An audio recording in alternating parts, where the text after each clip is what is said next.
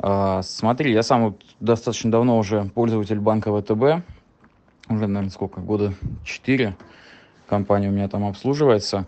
А, из плюсов могу сказать, что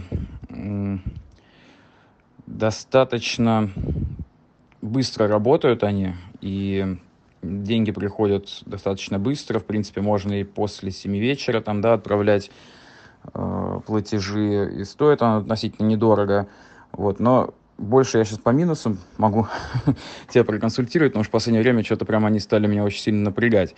А, смотри, во-первых, э, я занимаюсь ВЭДом, внешнеэкономической деятельностью, и постоянно плачу в валюте. А, вот валютный контроль у них работает очень плохо, вот прям реально очень плохо. А, во-первых, э, очень большой спред на покупку валюты, то есть я покупаю валюту где-то на 4 рубля дороже рыночной стоимости, то есть у них спред реально 4 рубля где-то. Кроме того, ну, чтобы покупать более-менее дешевую, то есть чтобы было где-то полтора рубля спред, я должен покупать минимум 10 тысяч евро. То есть если у меня платежи, вот 10 тысяч долларов, а если у меня платежи, например, 3 тысячи долларов, да, я покупаю его заведомо дороже. Ну и как можно сам посчитать, да, 3 тысячи на 4 рубля, 12 тысяч рублей трачу просто с одного платежа. Потом э, сам валютный контроль, да, вот регистрация э, договоров, регистрация документов, подтверждающих документов, справки о валютных операциях, все работает очень медленно. И у них все регламентировано, ну, достаточно сурово. То есть они говорят, мы в течение трех дней это будем рассматривать, в течение четырех дней, пяти дней. И ну, прям реально это немножечко заморачивает, когда особенно есть э, потребность срочности. А, при этом раньше, года два назад, еще был, можно было э, сделать срочную проверку документов, да, это за отдельную денежку делали. Сейчас убрали. Сейчас они сказали, мы и так все быстро делаем, вот, поэтому, типа, хрен там. Но из плюсов, э, вот в Паведу, что деньги приходят день в день. То есть, если э, у тебя уже они списались, да, то есть ты прошел все процедуры, у тебя деньги списались, то твой контрагент в, за рубежом увидит их в этот же день. Ну, в худшем случае, следующим утром. А, значит, следующий момент э, – это вывод наличных, э, зарплаты, платежи и так далее.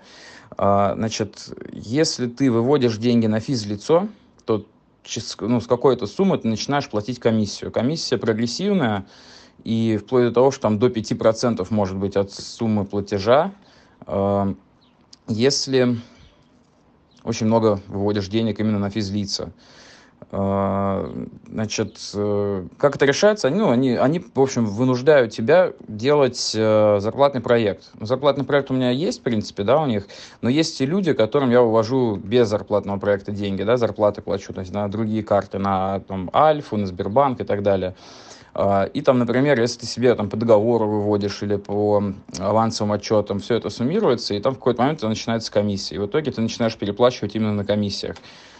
Ну, Блин, достаточно серьезные, на самом деле, переплаты идут. Э, вот если уже на больших оборотах смотреть, ну, то есть месяц можно там до 100 тысяч тратить на комиссию. Это, конечно, тоже не самая приятная штука.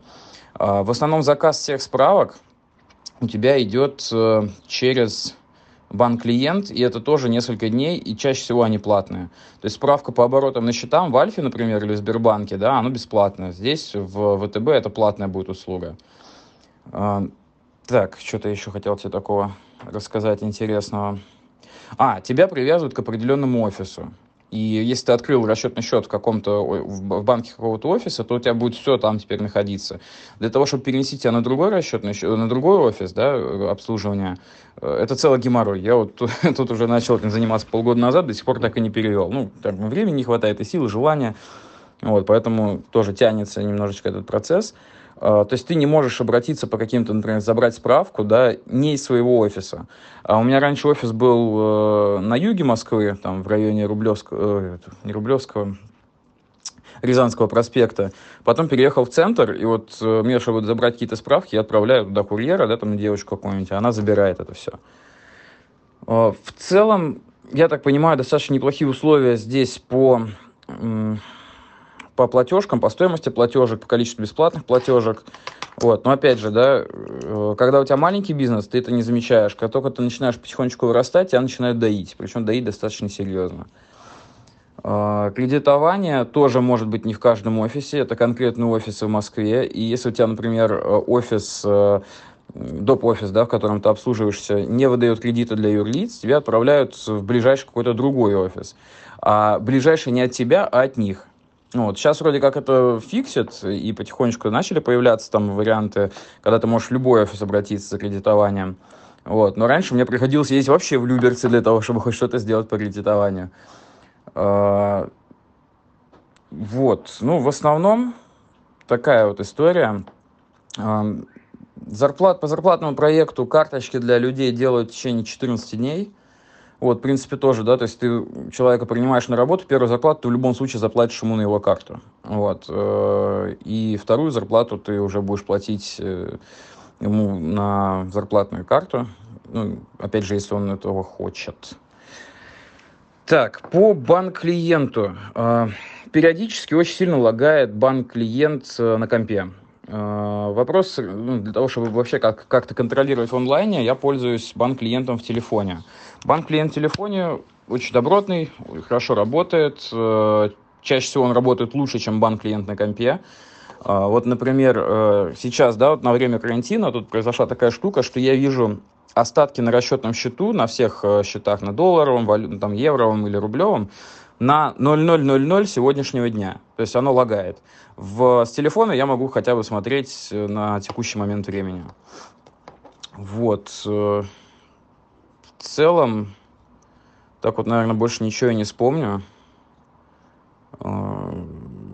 достаточно, ну, несложно, но там муторный процесс создания дополнительный, дополнительного ключа для бухгалтера или для какого-то третьего лица, чтобы он мог смотреть банк-клиент. Вот. Но в целом более-менее терпимо. И, и, и, и, и, и, и. Слушай, ну, наверное, так в целом все. В принципе, работает и на Маке, банк-клиент работает и на Маке, и на обычном ПК. Э, опять же, этот, на, на Mac, чтобы настроить это, там надо времени потратить, да, там настройку эту. Э, достаточно... А, вот еще что, кстати, тоже, да. Достаточно часто бывают э, проблемы с приходом смс с пуш...